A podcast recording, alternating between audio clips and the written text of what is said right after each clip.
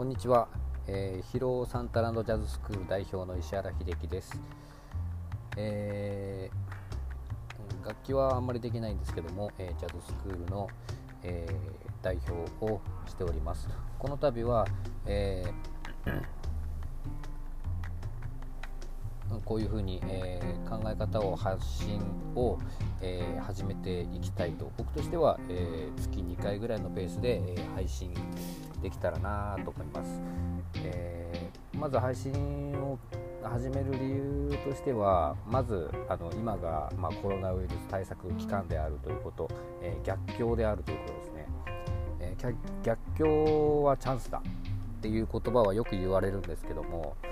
えー、まさに、えー、そう思っていていろいろ本当にアイデアがたくさん今浮かんできている状況にあります。でこの逆境をチャンスに変えるということをですねやっぱり、まあ、自分のためなのはもちろんなんですけども、まあ、スクールのためでもあり、えー、何よりやっぱり子どもたちに伝えていきたいといった部分、えこれはあの、まあ、僕の経験で、え、やっぱり上の人に教えてもらって見て学んできたし、え、子どもたちにもやっぱりそういう形で生きていってほしいと。で今やっぱり僕のできることを最大限やりたいということで、えー、配信を、えー、つきました、えー、下手な配信ですけども、え我慢して聞いていただけると嬉しいです。まず配信の、えー、理由まず今一つ言ったんですけども2つ目としてはやっぱりスクールですからあの1人でやってるわけじゃないということで,、えー、でよく言われる独断というのがありますね、えー、代表権持ってますので、え決められることが結構たくさんあります。ただやっぱり僕が水面下で考えてその実行したのではやっぱり、うんと、置いてけぼり感というかを受けるねあの父兄の方もいらっしゃいますし、えー、スクールの役員の方も、えー、なんだそれという考えは出てくると思います。やっぱりそれを回避するためにもやっぱり考えていることは共有していかなきゃならないということで一番の弊害はやはりそれをこう感じることによって皆さんの思考が止まってしまうというのが一番大きなことでして僕が考えていることをそのまま伝えることによって、えー、やはり皆さんも、えー、頭を働かせて、えー、どんどんいいアイデアが生まれてくるんじゃないかという考えです。えー、あともう一つ、えー、考えを共有するに似てる含まれるかなと思いますけどもやっぱりあの話を聞かせるってことはあの人の時間を奪うことになると思うんですね。でこれを、えー、音声配信っていうことに決めたのも、えー、やはり音声配信であれば、え、車を運転しながらイヤホンつけてとか、え朝の、え朝ごはんを作ってる時に聞くとかそういう形で聞けるわけです。やっぱり何をし何かをしながら聞けると。で音声で配信することで、まあ、保存もされますからあのメモする必要も特にないんですよね。自分の必要だと思ってるところだけ、えー、まあ、覚えとけばで聞き直せるとで自分で考えられると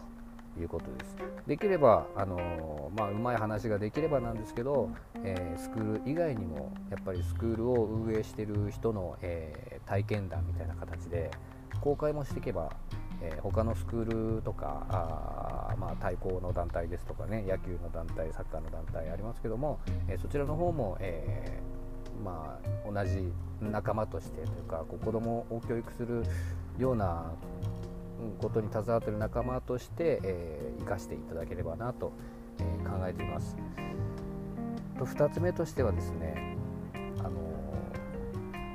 こう子供このこのコロナの自粛期間だからといって、えー、何の指導もせず、えー、努力もせず黙っていることにものすごい抵抗感を感じています。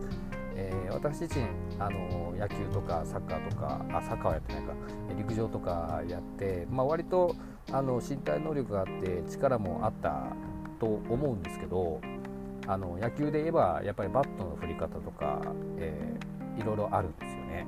で大人になって知ったことって結構多くて僕はあの何ていうんですかね打ち方としてはあの正しくはないんですけどもイチローイチローみたいな前にこうスウェーをして打っていく感じだったんですけどやっぱり基本としてはね後ろ足を軸にして回るっていうことで球を上げるみたいなやり方もあってそういうのを全く知らないで本当に大人になったというのがあります。もしもそれをね子供の頃にいやお前違うんじゃないのかと、えー、指導されてればやっぱり僕違ったのかなと思うことがあってやっぱり子供にその気づいたことを言わないっていうのはものすごい後悔が、えー、今持っています、まあ、それもあったんでやっぱりできることは配信していこうと考えました。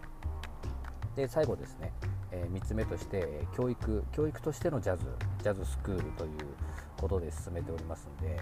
えー、これはですね、え、なんだかんだ親親じゃないやあの子供って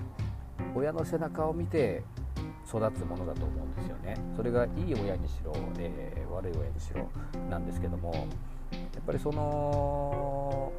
うんと、親がやってる姿を見て、えー、見習うのか、えー、はたまた反面教師にして、えー、自分で考えていくのかいろいろ賛否両論あるとは思うんですけどもこう伝えることによって、え、悪い影響が出るってことはあまりないんじゃないかなと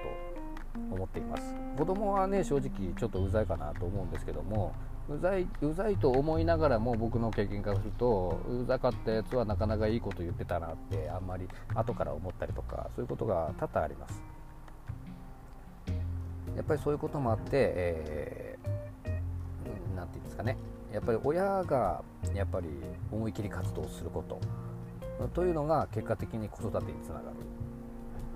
子育てあのよく自主自主的な活動とかね自主的に子供が何かをやることを期待するとかありますけども僕的にはそれはありえないと思っててやっぱり親が何かしらの影響を与えて、えー、子供は動くもの子供が気づかなくてもそうなってるんじゃないかと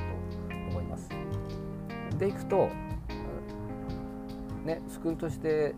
何をしなきゃならないかっていうとまず親だと思うんから僕としてはまず親の考えを知りたい。で親の親のモチベーションを上げたいっていうのがあります。これで一つあって昔あの私住宅設計ってやったんですけど家族が一生の買い物をすると。で話し合いをして、えー、図面を決めるんですけど間取りとかを決めていくんですけどもこれねあの普通は打ち合わせで3回4回5回間違いなくかかるんですけど間取りを決めるまでで。僕の場合はそれを一発で決める技術技術っていうのを一応持ってたんですよね。でそれをそれはあのコツとしては何かっていうとお客さんと対面する前にその取ってきた営業マンと1時間でも2時間でもいいだけそのお客さんについて話をするんですね。そうすると、えそのお客さんのことを知ることができて、えー、次会った時に初めて知る気がしないということもあってやはり親を知ればこの子が分かるということがあります。そういうところで、えー、効率的な教育をするためにはやっぱり親を知って、えー、だからこういう配信をしていけばいいんじゃないかなと、えー、考えています。でまずこの、え配信をですね、えなんとか月2回ぐらいのペースで続けていきたい。ちょっと最初でコロナ対策もあるのでえー、ちょっとドドドッと流すんですけども、えー、邪魔じゃなければ、え聞いていてほしいなと、え思います。もちろん反論とか、え受け付けます。反論があって、え議論が起きて、え前進するというスタイルでいってみたいと思います。ありがとうございました。